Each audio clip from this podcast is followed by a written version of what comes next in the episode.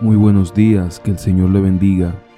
Para hoy tenemos la reflexión titulada El Salvador de los Hombres, tomada del libro La fe por la cual vivo, escrito por Ellen G. White. Isaías 53:5 dice, Mas él herido fue por nuestras rebeliones, molido por nuestros pecados, el castigo de nuestra paz fue sobre él, y por su llaga fuimos nosotros curados.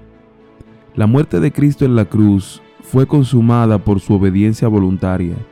De lo contrario, no hubiera habido ningún mérito en ello, porque la justicia no hubiera castigado el lugar del pecador a un ser inocente que no hubiese estado dispuesto voluntariamente a sufrir la pena.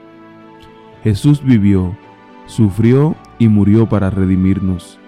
Se hizo el varón de dolores para que fuésemos hechos participantes del gozo eterno.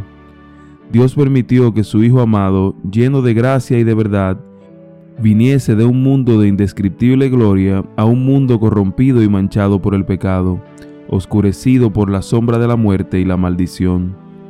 Permitió que dejase el seno de su amor, la adoración de los ángeles, para sufrir vergüenza, insulto, humillación, odio y muerte.